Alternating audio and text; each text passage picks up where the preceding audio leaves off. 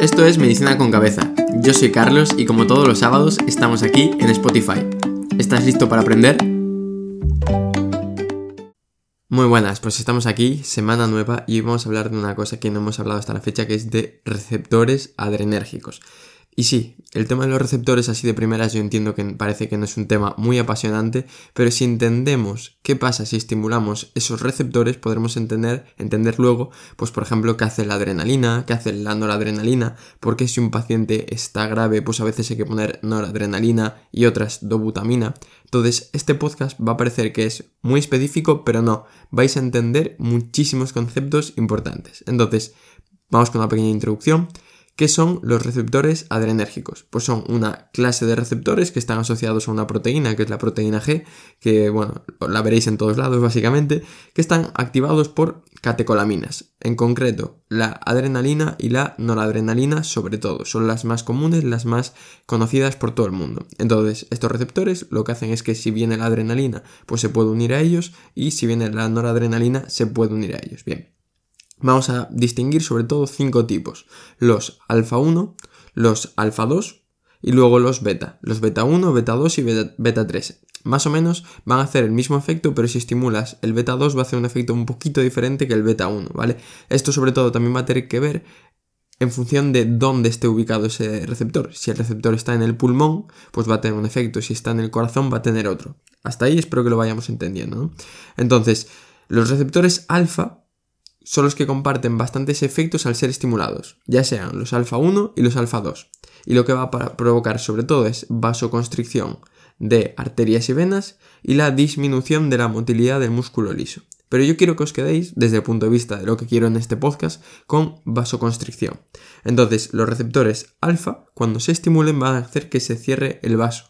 Cuando se cierra el vaso, lo que hace es aumentar la tensión arterial. Si tú consigues hacer vasoconstricción de las arterias, aumentas la poscarga, ¿de acuerdo? Del ventrículo izquierdo. Y si consigues hacer vasoconstricción de las venas, lo que vas a conseguir es que la sangre se mueva. Porque si tú tienes las venas dilatadas, el problema va a ser que la sangre no va a llegar al la aurícula derecha ni al ventrículo derecho, va a haber una caída de precarga y por lo tanto, pues evidentemente el gasto cardíaco va a disminuir. Esto lo voy a explicar, ¿no? Tenemos que el gasto cardíaco es volumen sistólico por frecuencia cardíaca. Entonces el volumen sistólico depende de la precarga, es decir, de la cantidad de sangre que recibe el corazón. Si nosotros tenemos un estado de vasodilatación muy importante, sobre todo venosa, la sangre, en vez de llegar por las cavas a la aurícula derecha, se queda pues en la yugular, en las cava inferior, en las suprahepáticas, etc. Entonces, cuando tenemos ese estado de vasodilatación tenemos un problema. ¿Y esto en qué pasa? Por ejemplo, en el shock distributivo. El problema es que hay tanta vasodilatación que entramos en un estado de shock porque no llega la sangre al corazón y por lo tanto el corazón no es capaz de bombear nada. Pues si nosotros estimulamos los receptores alfa, lo que hacemos es como estrujar las venas para que la sangre se mueva y también estamos haciendo que las arterias pues se cierren y aumente la tensión arterial. Esto luego lo vamos a entender porque voy a querer hacer como una especie de inciso de cómo se aplicaría en la práctica, ¿vale? Segunda parte, receptores beta. Aquí sí que van a variar mucho más los efectos que tienen sobre el organismo, sobre todo en función de si se estimula el beta 1, el beta 2, etc. Eso va a tener que ver en función de dónde está ese receptor.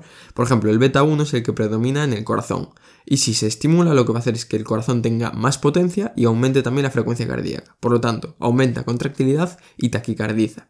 Y también lo que va a favorecer es que se libere renina, que la renina es la del sistema renina, angiotensina, aldosterona, que va a favorecer pues, que se reabsorba más sodio y más agua.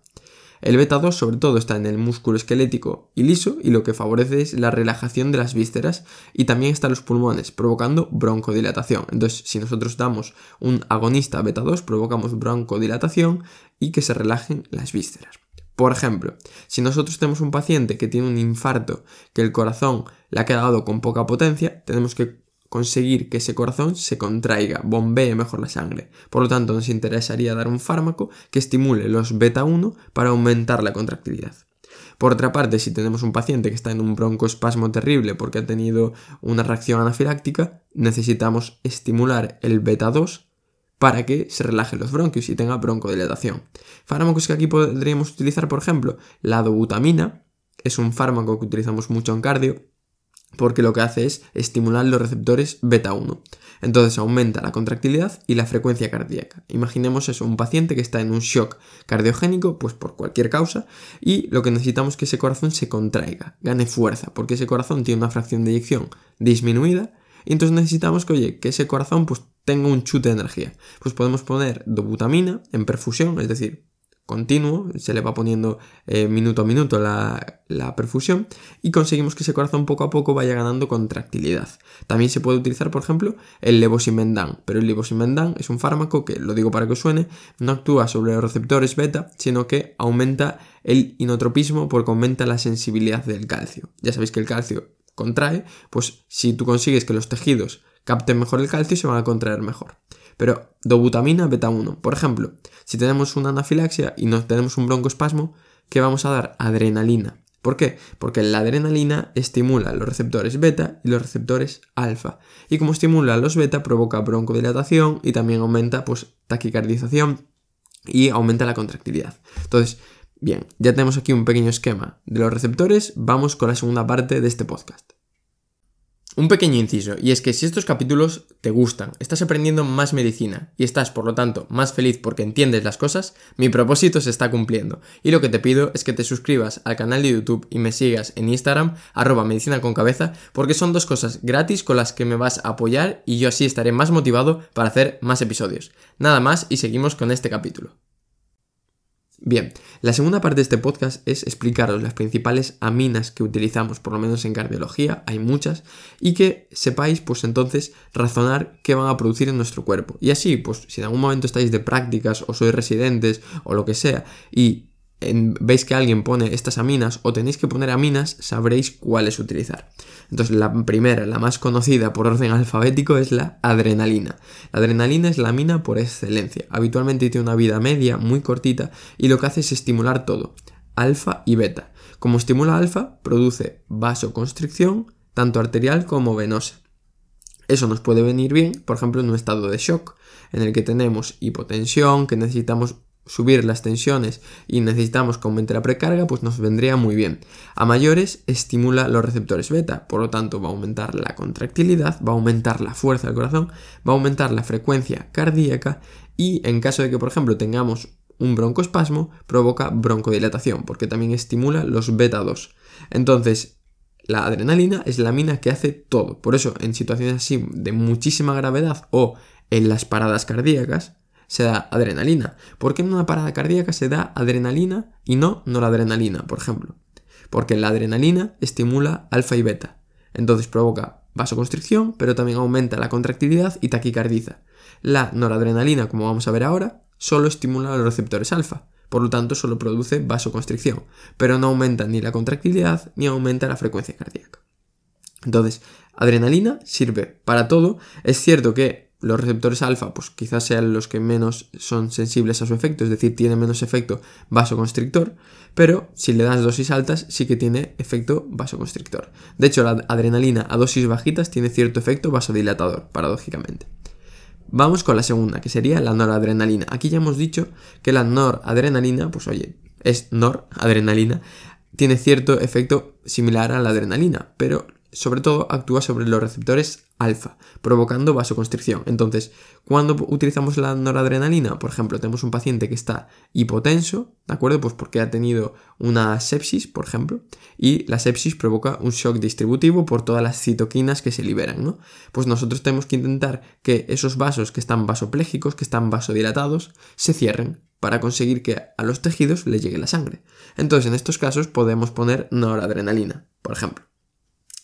Otra amina, la dobutamina. Esta la utilizamos también mucho en cardio. Como hemos dicho, estimula los receptores beta 1. Entonces aumenta contractilidad, contractilidad y taquicardiza. Entonces, cuando utilizamos dobutamina, por ejemplo, pues lo que hemos dicho, un paciente que está en shock cardiogénico porque ha tenido un infarto, evolucionado, se ha quedado con una zona del corazón muerta y necesita aumentar la potencia. Pues si necesitamos aumentar la potencia, utilizamos dobutamina por ejemplo. Muchas veces hay que asociar dobutamina y noradrenalina, porque la dobutamina tiene cierto grado de efecto vasodilatador, entonces, vale, muy bien, le aumentas la contractilidad, pero lo hipotensas, entonces se suelen asociar, ¿vale? Pero estas son las tres principales aminas que utilizamos en cardiología, que vais a ver en todos lados, y quiero que entendáis por qué y cuándo se utilizarían.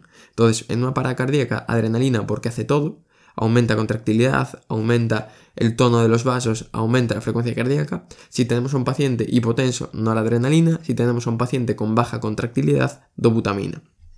Hay otras aminas, como puede ser la fenilefrina y la efedrina, que se suelen utilizar más, por ejemplo, en quirófano, los anestesistas, porque tienen una vida media mucho más cortita. Entonces, la efedrina, por ejemplo, tiene un efecto similar a la adrenalina. Estimula los receptores beta 2, los beta 1 y también los alfa. Entonces, taquicardiza, broncodilata y aumenta la tensión arterial porque produce vasoconstricción, mientras que la fenilefrina solo estimula los receptores alfa 1, haciendo vasoconstricción. De hecho, la fenilefrina es la que se utiliza en las soluciones estas que cuando tenemos muchos mocos nos podemos poner en la nariz para dejar de tener mocos. Pues claro, ¿por qué las utilizamos? Porque hacen vasoconstricción. Entonces hacen vasoconstricción en la nariz y dejas de tener mocos. ¿Qué quiero con este podcast? Quiero que os deis cuenta de que los receptores, que parece un tema horrible, porque para mí resulta un tema horrible en la carrera, si lo entendéis y veis la utilidad práctica a la hora de estudiar, son chulos, porque ahora ya vais a saber lo que hace un receptor alfa, lo que hace un receptor beta y qué va a pasar si tienes una amina o cualquier sustancia que estimula un receptor alfa o un receptor beta. Nada más, espero que os haya gustado y nos vemos en el siguiente podcast.